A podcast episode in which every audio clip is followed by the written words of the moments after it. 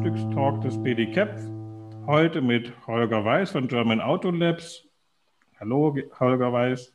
Guten Morgen. Guten Morgen. Und mit Michael Zander vom BDCAP auch ein Hallo. Wir sind heute zu dritt.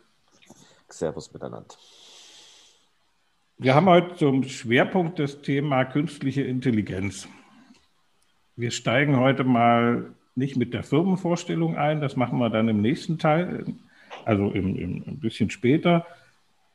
Das ist ja ein relativ heftiges Modewort geworden. Also jeder, der ein bisschen klug scheinen möchte, äh, benutzt diesen Begriff künstliche Intelligenz in irgendeinem Zusammenhang. Er weiß, was ist das eigentlich? Kann man diesen, dieses, diesen Themenbereich irgendwie fassen und, und darstellen, sodass man den besser versteht?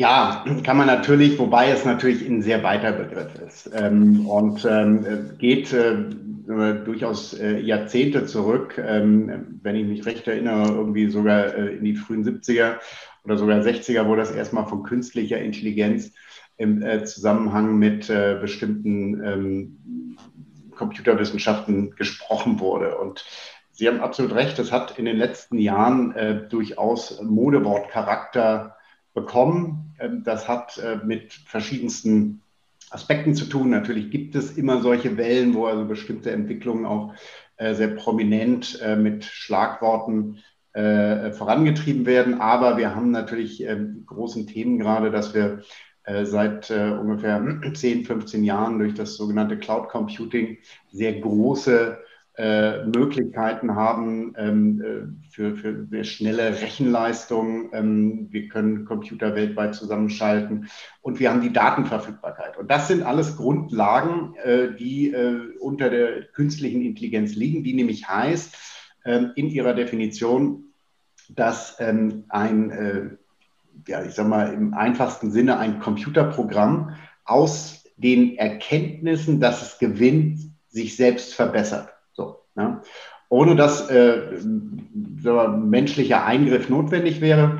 Und ähm, da gab es vor ungefähr fünf Jahren diesen großen Durchbruch äh, mit äh, Google und deren, äh, deren äh, Abteilung DeepMind. Das ist ein großer, großer Supercomputer. Und der hat dieses sehr komplexe japanische Brettspiel Go ähm, eben gelernt und hat innerhalb einer Go-Partie Züge äh, vollführt, die ihm nicht beigebracht worden waren. Das heißt, dieses Programm hat aus sich selbst heraus gelernt und das konnte nachgewiesen werden. Und das war eigentlich so dieser erste Schritt in das, was wir alle aus äh, irgendwelchen Science-Fiction-Formaten und so weiter kennen. So. Was heißt, heißt heute, das da, wenn das Programm selber lernt, heißt das, dass es dann selber neue Programmzeilen schreibt? Oder heißt das, dass sozusagen eine Datenbank mit neuem Wissen angelegt wird? Na, es werden, äh, es, äh, also im, im, im, im, in, in der simplifiziertesten Form, und ich bin kein Computerwissenschaftler, ähm, ist es eben eine, eine, ähm, eine, eine If-When-Gleichung, die der Computer selbst entscheidet, dass er eben ähm, nicht mehr sagt, ich habe hier eine, eine vorgegebene Gleichung und ich bekomme jetzt dort zwei äh, Parameter, äh, die ich einsetze, sondern äh, dass, dass er die Gleichung verändert. Ob das technisch mit wirklich eigenem Computercode äh, zusammenhängt, da bin ich in der Tat der Falsche, das zu beurteilen. Aber ähm, um vielleicht mal auf, äh, auf auch unser Thema heute zu gehen, es ist natürlich jetzt also äh, in verschiedensten äh, Branchen auch äh, äh, oder durch verschiedensten Branchen durchgegangen. Wir haben halt das, was heute in der Regel mit künstlicher Intelligenz bezeichnet wird, ist, äh, ist keine künstliche Intelligenz. Das sind ähm, Themen, die sich darum äh, äh, gruppieren und die irgendwann vielleicht mal in künstliche Intelligenz übergeführt werden. Heute geht es wirklich eher um Dinge äh, wie äh, Machine Learning, also ähm, ein automatisiertes Programm, das sich aus sich selbst heraus verbessert, aber deswegen noch keine, keine künstliche Intelligenz ist. So. Und das hat oftmals mit äh, Großdatenmengen zu tun. wir wissen heute beispielsweise, dass der Computer Hautkrebs besser erkennen kann als, ähm, als, die, besten, ähm, als die besten Ärzte, äh, einfach weil er sehr, sehr viel schneller Bilder vergleichen kann, anders durchdringen kann. Ähm, im, Im Mobilitätsbereich ist das ganze Thema autonomes Fahren. Ja, also nur weil ein Fahrzeug autonom fährt, ist da jetzt noch keine künstliche Intelligenz drin, aber es sind Terabyte an Informationen, die in, in Echtzeit verarbeitet werden müssen. Und was uns betrifft, äh, die German Auto Labs, wir ähm, befassen uns ja mit der Thematik äh, Sprachassistenten. Also das, was äh, so der äh, die Otto Normalverbraucherin äh, mit Alexa, Siri äh, und so weiter in Verbindung bringt oder historisch auch mit dem Navigationssystem im Auto, wo es dann vielleicht noch nicht so gut funktioniert hat. Und das ist eine Rubrik der künstlichen Intelligenzforschung. Ne? Das also mhm. wir sprachen. Wie seid ihr? Wie sind Sie in die Branche reingerutscht? Das ist bei mir, ähm, sag ich mal, eine ähm, Entwicklung der letzten 22 Jahre. Ich habe äh, einen kaufmännischen Hintergrund. Ich habe irgendwann mal BWL studiert, habe dann beim Axel Springer Verlag Ende der 90er äh, ein Trainee-Programm begonnen und war dann im, im, Medienbereich, also immer auf der kaufmännischen Seite, aber im Medienbereich und bin im Jahr 2000 ähm, habe ich die Fronten gewechselt aus dem Konzern ins, ins Startup. Das war so die äh, ausgehende erste äh, Welle, ja, böse Münder sagen Blase, ja, da, die ist ja dann auch geplatzt. Aber vieles gibt es aus der Zeit eben ja auch noch, natürlich Ebay, das ganze äh, Online-Banking und so weiter, das, das ist ja alles aus dieser Zeit. Und dann habe ich ähm, über die letzten Jahre äh, verschiedenste Firmen äh, mit aufbauen dürfen ähm, und äh, habe mich da sehr stark, das, das kam so, das war einfach aus der Materie heraus, sehr stark in diesem Bereich äh, Mobilität, Automobil und so weiter bewegt und habe jetzt äh, vor äh, viereinhalb Jahren die German Auto Labs, fast fünf Jahren die German Auto Labs gegründet, aus der Hypothese heraus, ähm, dass ähm, dieses Thema Sprachintelligenz äh, eine sehr große Dominanz bekommen wird. Wir sehen das heute. Alexa, mach's Licht an. Äh, hey Google, ähm, reservier mir einen Tisch im Restaurant und solche Sachen. Das sind ja äh, Beispiele, die, die wir alle jetzt auch fast omnipräsent haben.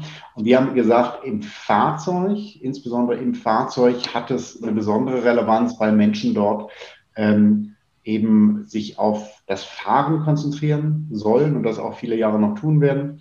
Ähm, und, äh, und da hat ein Sprachassistent äh, eine besondere Bedeutung. Und so sind wir da hingekommen. Ja, das so heißt, ich kann dann äh, bald mit dem Navigationsgerät reden. Bisher ja. sagt mir ja das Navigationsgerät eher einseitig, was ich machen soll. Genau, und das ist sogar, das ist äh, ein, ein, ein, super Hinweis, das stimmt. Und man würde jetzt erstmal sagen, das ist ja in dem Sinne kein äh, Assistent. Aber wir haben vor allem in den letzten drei Jahren gelernt, doch, das ist sogar ähm, in bestimmten Konstellation der bessere Assistent, den ich nicht proaktiv fragen muss. Ja, ich sage dann immer ganz gerne, der Walter Röll, dieser äh, inzwischen auch äh, in Rente gegangene Rallye-Fahrer, äh, der wäre gut bedient oder nicht gut bedient gewesen, wenn der immer nach der Kurve irgendwo da in Ghana oder so seinen Beifahrer hätte fragen müssen, sag mal, was hätte ich denn vor der Kurve wissen müssen, damit ich da besser durchgekommen wäre. Ja, also ein, ein, ein intelligenter Assistent hilft mir, äh, ohne dass ich ihn fragen muss. Nicht? Also, oder wenn ich äh, Auto fahre auf der Abus in Berlin morgens äh, 7.30 Uhr, dicht gedrängt, äh, mehrere Spuren, Ablenkung, ich muss mich umgucken, muss mich einordnen. Wenn da jemand neben mir sitzt, äh, der mein Handy in der Hand hat und mich gut kennt, meine Frau oder ein guter Freund, der kann ja auf mich reagieren. Der sieht, oh, der ist jetzt gerade gestresst, jetzt fange ich mal nicht an, die E-Mail hier von, äh, weiß nicht, dem Geschäftspartner XY oder von der Schwiegermutter oder der Mutter vorzulesen. So. Und das ist durchaus in der einfachsten Form im Navigationssystem, ne, wo das Navigationssystem sagt, in 200 Metern rechts abbiegen, jetzt rechts abbiegen. Ähm, und ähm, da habe ich aber überhaupt gar keine Interaktionsfähigkeit. Ich kann ja dann nicht sagen, äh, kann ich auch die übernächste äh, Route nehmen. Das wäre dann nämlich genau der Punkt, äh, wo wir heute alle glauben, wir sind smarter als das Navigationssystem ja, und dann irgendwie doch im Stau stehen. Ich könnte aber das Navigationssystem ja fragen und das jetzt mal übertragen, ist genau unser Ansatz, dass wir eben äh, sagen, da ist eine Interaktionsebene, eine Dialogebene, die in Anführungszeichen denken kann, kann sie natürlich nicht, das haben wir eben klar gemacht, die denkt nicht, aber die kann äh, bestimmte sprachliche Muster erkennen und sagen, okay, der will jetzt von mir das und das wissen. Oder auch andersrum, der kann erkennen, der sollte jetzt das und das von mir wissen. Ja. Heißt, das, heißt das dann, dass ich noch ein zusätzliches Gerät im Fahrzeug habe? Äh, jein, also äh, ich, ich muss natürlich schon sehen, dass ich bei einem äh, Sprachassistenten habe ich, brauche ich Hardware. Ich brauche ein Mikrofon, ich brauche einen Lautsprecher. So. Jetzt haben aber die überwiegende Zahl an Fahrzeugen haben das drin. Ja, die haben ja auch eine recht starke Computerleistung äh, in äh, dieser sogenannten äh, Entertainment-Einheit, äh, wo also heute der Navi-Screen und, äh, und Radio und Klima und so, das läuft ja heute alles in, in, in einer Einheit. Ähm, so, da könnte das laufen. Ähm, es ist jetzt natürlich, und das ist die Herausforderung, der wir uns auch sehr früh gestellt haben, dass äh, der überwiegende Anteil an Fahrzeugen, und da sind wir jetzt natürlich auch äh, in unserem Bereich, ähm, auch im, im, professionellen Bereich, in den Flottenfahrzeugen, A, äh, in der Regel nicht gut ausgestattet sind oder sind oder, und das ist die viel größere Herausforderung, das war der Frühstückstalk des BDK. Das heißt, wenn ich heute als äh, Flottenbetreiber oder Serviceanbieter eine, äh, eine einheitliche Ausstattung aller Fahrzeuge haben will oder für alle Fahrer, dann muss ich äh, unabhängig gehen und da bietet äh, sich heute ein eigenes Gerät an. Das kann im, im CAP-Bereich durchaus der Scanner sein. Die sind heute fast alle ausschließlich auf Android aufgebaut. Das ist eine sehr gute Plattform für uns. Aber wir haben jetzt mit der, äh, mit der DRL in England auch äh, das Ganze vertestet auf einem separaten Device. Da war dann ein zweites Gerät. Das, ja, ja. Können wir, können wir da mal ein konkretes Beispiel ähm, durchsprechen, was, äh, mhm. wie, wie, dieses System arbeitet? Wir nehmen jetzt mal, nehmen wir mal so einen Paketzusteller. Der hat ja. jetzt äh, 100 Stops, mhm. hat sein Auto voll mhm. Äh, und setzt sich jetzt rein und fährt los. Genau. Ähm, genau. wo, wo fängt jetzt an, das System äh, zu unterstützen und zu arbeiten? Also, äh, nehmen wir mal wirklich ganz konkret dieses Beispiel und, äh, und sagen nur äh, noch oder unterscheiden noch, wir, wir spielen das Beispiel einmal mit mit jemandem, der seine Tour seit fünf Jahren fährt und die kennt.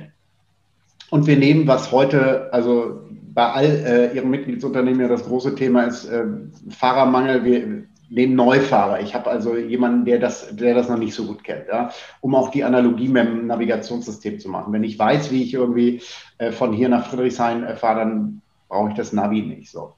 Und für den äh, erfahrenen Fahrer ist es dann in der Tat so, dass der Assistent ihm beispielsweise nochmal, wenn er losfährt, sagt, äh, die, die Tour zusammenfasst. Das ist dann so ein mentales Thema. Du hast heute 100 Stops, du hast fünf Abholungen.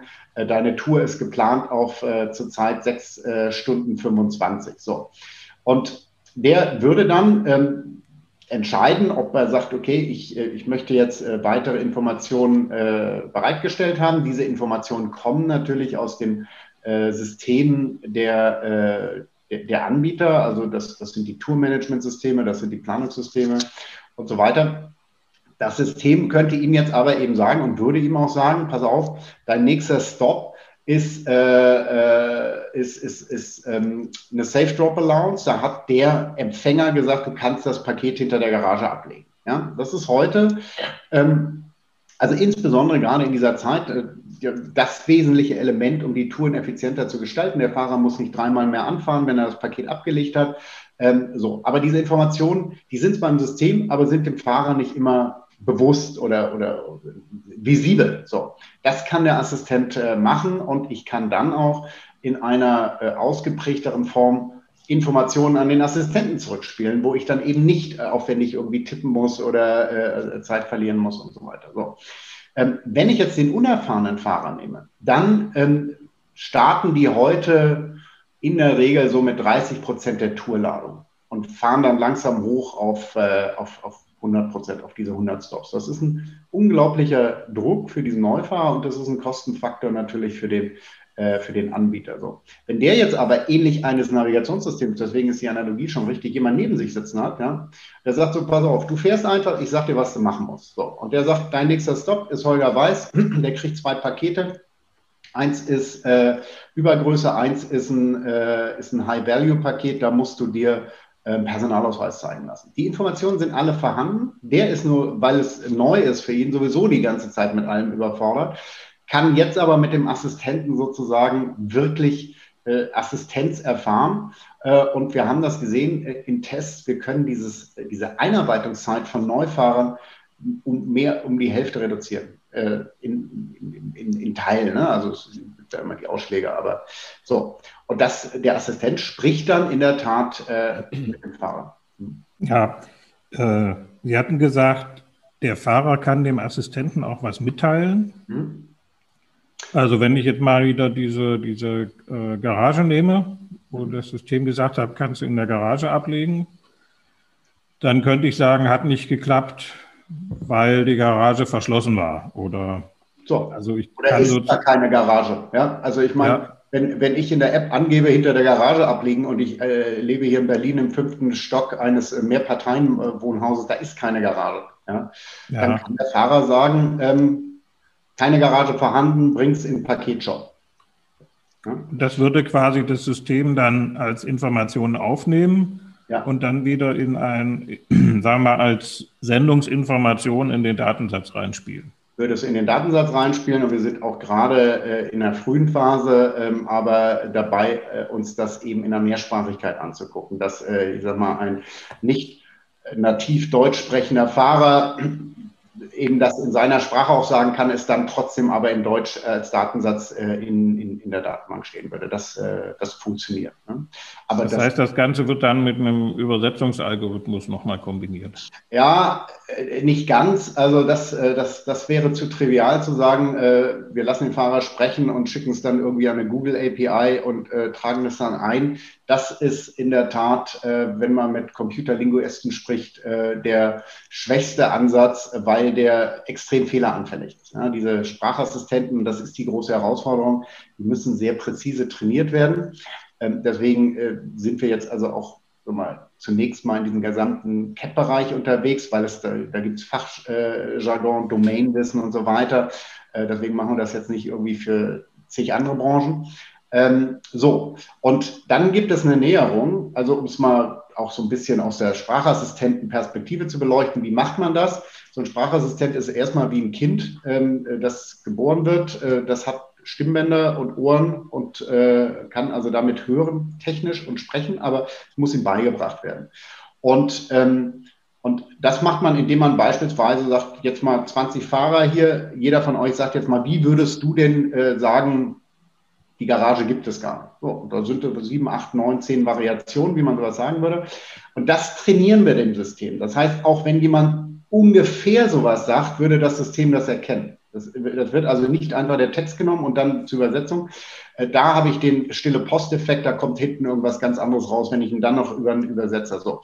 Und das, äh, diese, diese, diese Erkennung, das, was wir nennen, dieses Natural Language Understanding, das heißt, ich habe inhaltlich verstanden, was du willst, das wiederum kann ich dann in eine Information schreiben. Das ist dann aber nicht das Übersetzte, was unbedingt äh, der Fahrer eins zu eins mhm, hat, mhm, sondern mhm. da sage ich dann, okay, der hat mir gesagt, die Öffnungszeiten äh, beim ähm, äh, Getränkeshop äh, sind jetzt nur noch bis 18 Uhr und hat da einen verklausulierten Satz gemacht. Ich sage, der wollte mir sagen, die Öffnungszeiten sind bis 18 Uhr und ich schreibe dann als Assistent in die Datenbank Öffnungszeiten Getränkeshop 18 Uhr. Ja. Wie würde das jetzt aussehen? Ich bin jetzt so ein mittelständisches Unternehmen, fahre für einen der Paketnetzwerke, ähm, habe zehn Fahrer oder 30 mhm. und ich würde so ein System einsetzen wollen. Was, ja. wie, wie, wird das dann praktisch gemacht? Also unser Ansatzpunkt heute ist ähm, äh, wir, technisch, dass wir über äh, die Fahrer-App gehen. Ähm, das ist so die, die Schnittstelle. Ähm, und äh, da ist letztendlich auch die Schnittstelle in die Systeme rein. Das heißt, wenn ähm, einer äh, für die großen Anbieter arbeitet, dann ist es momentan für uns äh, unumgänglich sozusagen an diese Schnittstellen der Großen ranzukommen und deswegen sprechen wir mit denen auch. Ne? Ähm, so und das, das, ist der eine Ansatz. Der andere Ansatz, das kommt dann so ein bisschen darauf an, wie groß der Mittelständler ist, dass wir natürlich eine sehr etablierte äh, Softwarelandschaft haben im Bereich Tourenplanung, Tourenmanagement, Tourenoptimierung, Gruppierung und so weiter. Und da sind wir mit, äh, mit den verschiedensten Firmen äh, auch in, in, in, Kooperationsgesprächen oder auch äh, in Kooperation, ähm, die äh, dann uns sozusagen Huckepack nehmen und sagen, okay, das ist das Tourmanagement, das hier verwendet wird. Und der Sprachassistent äh, kommt dann eben oben mit drauf. Dann ist quasi eher das Entree kommt über die, die Softwarelieferanten, als ja. dass sich jetzt der, das German Auto Labs hat im Zweifel gar nicht so viel mit dem CAP-Dienst selber zu tun, sondern kümmert sich quasi um die Integration in die Softwarelandschaft. Und äh, dann kann der Softwareanbieter, würde dann in einer Art Wiederverkäufer dieses Modul einfach mit anbieten. Ja, also sehr treffend formuliert, äh, Wiederverkäufer oder, oder letztendlich in einer, in einer, in einer Kooperation, dass äh, der äh, Endkunde das selbst äh, sieht. Wir haben natürlich äh, im CAP-Bereich, das wissen wir, eine sehr diversifizierte Landschaft. Wir haben sehr große Unternehmen, ähm, die dann eben auch eigene äh, IT-Plattformen haben. Ähm, wir haben große E-Commerce-Plattformen, die gar keine eigene Logistik haben und so weiter. Und da gibt es natürlich unterschiedlichste äh, Kontakt- und Ansatzpunkte, aber in der Regel ähm, sehen wir den Kontaktpunkt in der Tat über, ähm, über die Software-Schnittstelle. Korrekt. Mhm. Und für das Softwareunternehmen, so ein, kann man da was zu dem Integrationsaufwand sagen? Ist das einfach Plug and Play oder ist das schon, ist das, also ist das ein kleines Projekt sozusagen, die, die Datenbanken des Softwareunternehmens für den digitalen Sprachassistenten zugänglich zu machen? Also, ähm, der Assistent hat ähm, in der Tat zwei, zwei Richtungen. Der kann sprechen und der kann zuhören. So. Und ähm, da ist jetzt so ein bisschen die Frage des Anwendungsfalls. Wir haben so drei Produktkomponenten, von denen wir mal sprechen. Das eine ist in der Tat dieser äh, dieser Assistent der letzten Meile, wie ich ihn eben beschrieben habe, der, der mir eben die Tour ansagt und, und mir hilft, äh, so da nichts zu vergessen und alles richtig zu machen. Ähm, dann haben wir den, ähm, den, den, den zuhörenden Assistenten, wir nennen das Hyperlocal Database, äh, weil es ein Analysetool ist, das auf, äh, auf, auf so einer Mikrogranularität hilft, Daten äh, zu digitalisieren. Ich kann dem Assistenten nämlich sagen, die Garage ist nicht vorhanden, ich bringe es im Paketshop. Aber ich kann beispielsweise auch sagen, ähm, Zugangscode für den Gewerbehof äh, geändert, äh, 3640 äh, PIN-Code oder, oder sowas. Das heißt, ich kann Informationen dem Assistenten geben, die normalerweise äh, nur der Fahrer kennt ähm, und kann sie damit äh, in, der, in der Datenbank äh, distribuieren. So. Und ähm, und da kommt es eben ein bisschen drauf an, was, äh, was ich machen will. So, wenn ich den, äh, den, äh, den ersteren Fall abdecke, dann ist die Integration relativ simpel, weil die ein Großteil der Informationen ähm, in den Tour-Management-Systemen vorhanden ist. Ja? Und dann ist der Aufwand, äh, einmal die APIs zu integrieren. Und unser Assistent, der kommt als intelligenter Assistent äh, daher. Ja, also das ist ein Produkt, das wir dann einfach mitbringen. Also das, was ich eben sagte, dieses ganze Thema des äh, Natural Language Understanding und so weiter, das ist, das ist ein Produktangebot. Das heißt, man kann mit relativ geringem Aufwand, das ist natürlich auch wieder individuell, muss man sich das angucken, aber ähm, in bestehende Infrastrukturen das rein integrieren. Und deswegen habe ich das vorhin gesagt, durch ähm, die Situation mit Android als, als eine der gängigsten Plattformen heute im, im CAP-Bereich haben wir dann eben auch die Möglichkeit, mit einem simplen Update der Fahrer-App den Assistenten dann bereitzustellen. Also das nicht mhm. aufwendig, wo es, ähm, sag mal, zumindest so wird, dass man sagt, das muss man sich genauer angucken, ist, wenn ein Unternehmen Interesse hat zu sagen, ich würde gerne diese, diese Sprachfunktionalität äh, darüber hinaus nutzen, dass ich eben auch Daten erhebe. Ne? Weil dahinter, das muss ja in irgendwelche Datenbanken geschrieben werden. Aber auch da ist es so, dass die Intelligenz des Assistenten von uns mitgebracht wird. Ja, ja. Wir kommen schon, die, die Zeit ging dann doch wieder schneller als gedacht. Äh, wie so Wahnsinn. Aber habe ich zu viel? Ich habe noch, nein, nein, es ist ja doch ein sehr spannendes Thema. Ähm, eine, er hat noch zwei Fragen zu den Daten und zu den Kosten. Ähm, ja. Wenn, insbesondere dann, wenn Daten sozusagen zurückgespielt werden, mhm.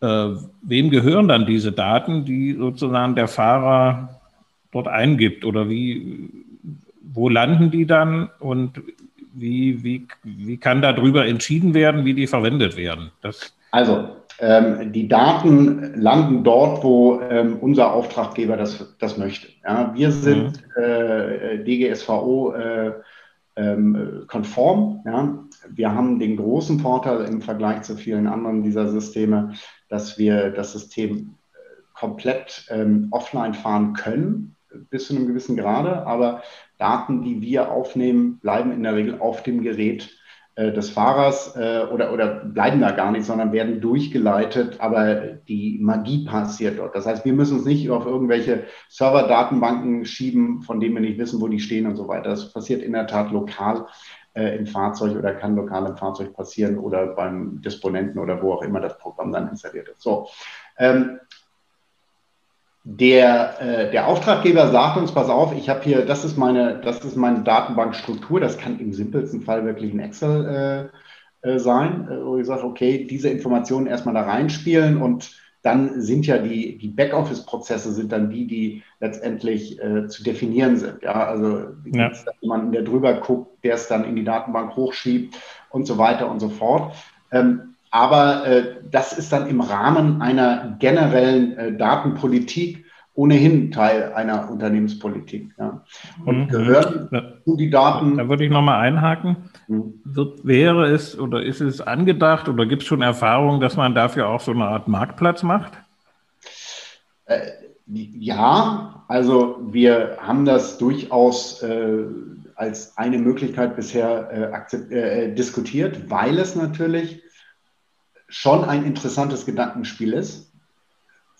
Vor dem Hintergrund Datenschutz und so weiter, das muss alles safe sein, ähm, dass man sagt, man handelt Informationen oder man würde die gar nicht handeln, sondern sagt, das ist toll, dass ich Informationen bekomme.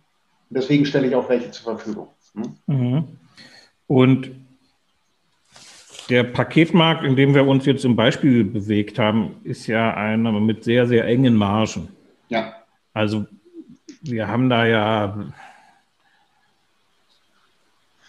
wenn so ein Stopp irgendwie mit zwei Euro vergütet wird, also ist das ja, im Zweifel geht es auch mit weniger. Ähm, wir ja. reden jetzt nicht über die Auskömmlichkeit des Geschäfts erstmal. Das heißt, pro Stopp dürfen da ja jetzt nicht zwei Euro Kosten anfallen. Ähm, wie, wie sind überhaupt die Kostenmodelle? Zahle ich quasi pro gesprochenem Wort oder pro angefahrenem äh, Stopp? Wie, wie habt ihr das aufgestellt? Also ich sag mal, das, das, das Grundpreismodell bewegt sich in einer, äh, in einer Pauschale pro Monat pro Fahrzeug oder pro Fahrer. So. Mhm. Das heißt, ich zahle dann auch wirklich nur, äh, wenn der Fahrer fährt äh, oder, oder wenn das Fahrzeug im Einsatz ist ähm, und, äh, und das bewegt sich äh, sag mal, im maximalen, geringsten zweistelligen Bereich äh, je nach Flottengröße in der Regel im einstelligen Bereich, Euro-Bereich pro Monat, pro Fahrzeug. So. Das heißt, das ist, äh, das ist sehr überschaubar.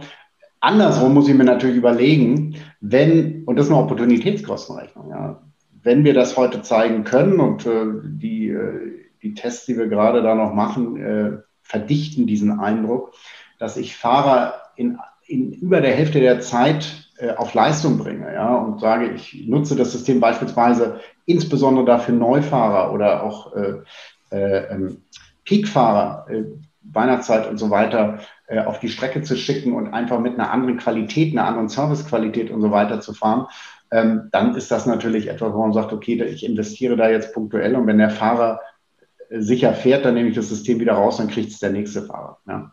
Und mhm. da, das, äh, also wir rechnen diese Beispiele gerade, aber aus unserer Sicht ist das eine Investition, die sich sehr schnell äh, amortisiert, einfach aufgrund dessen. Und wir haben bei diesen Tests in England beispielsweise gesehen, dass äh, die Qualitätsan äh, ja, oder sagen wir, die, die, die Beschwerdeanfragen in der Tat runtergegangen sind bei den Neufahrern. Ja, also dieses, wo ist mein Paket und warum habe ich keine Karte und so weiter, diese klassischen Dinger, die dann pro Anruf eben auch wieder acht bis zehn Euro kosten, äh, die gehen eben runter.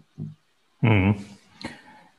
Habt ihr oder haben Sie da schon ähm, Installationen in Deutschland? Gibt es ein, ein, Video? Könnte man das einfach mal in einem Auto einbauen und sich anhören? Na, einfach im Auto anbauen äh, ist schwierig, weil wir natürlich dahinter irgendeinen Datenservice brauchen. Wir haben mhm. natürlich äh, für interessierte äh, Partnerunternehmen haben wir natürlich äh, Demos, die wir auch zur Verfügung stellen. Ähm, wir haben jetzt mit der Firma GTS in Aachen eine Kooperation, die ähm, im Bereich Tourenplanung, Tourenmanagement aktiv ist und haben dort auch entsprechende Demonstrationssets aufgebaut. Nee, es gibt Videos, die sind im Internet einsehbar, ähm, wo wir das mal zeigen. Aber ich habe äh, in Deutschland heute kein System auf der Straße, wo ich äh, sagen kann, fahrt da mal hin, guckt es euch an. Das wird äh, im Laufe dieses diese, diesen Jahres passieren. Dann haben wir ja eine schöne Aufgabe, so einen ja. Demo-Fahrer sozusagen gemeinsam zu finden. Absolut. Ich freue mich auch drauf, oder ich freue mich auch, dass wir schon im März miteinander sprechen. Dann haben wir jetzt hier die, äh, die 2021 Ziele klar gesteckt. genau, genau. Nee, das wird spannend. Ähm, ich möchte auch noch hinweisen darauf, dass wir am 22. April eine Veranstaltung ja. online natürlich in der heutigen Zeit haben ja. zum Thema künstliche Intelligenz. Da ist auch German Auto Labs dabei. Es geht darum, das Thema dem CAP Mittelstand nahezubringen. Also wie, wie, wie kann das funktionieren, dass so ein mittelständisches Unternehmen künstliche Intelligenz einsetzt? Ja, dann freue ich mich auf das gemeinsame Jahr und ja. Ich denke mal, dass wir uns irgendwie in einem Jahr wiederhören und mal gucken, ob wir da vielleicht noch einen vierten Teilnehmer mit dabei haben, äh, der vielleicht aus dem Auto zugeschaltet ist und gleich mal die künstliche Intelligenz vorführt. Das Holger weiß, wollen wir doch hoffen. Hoffen wir, dass es kein Jahr dauert. Vielen Dank für die, für die Einblicke, für das Wissen und ich wünsche noch einen schönen Tag. Den wünsche ich Ihnen auch erfolgreichen Tag und danke fürs Frühstück. Tschüss. Das war der Frühstückstalk des BDCAP.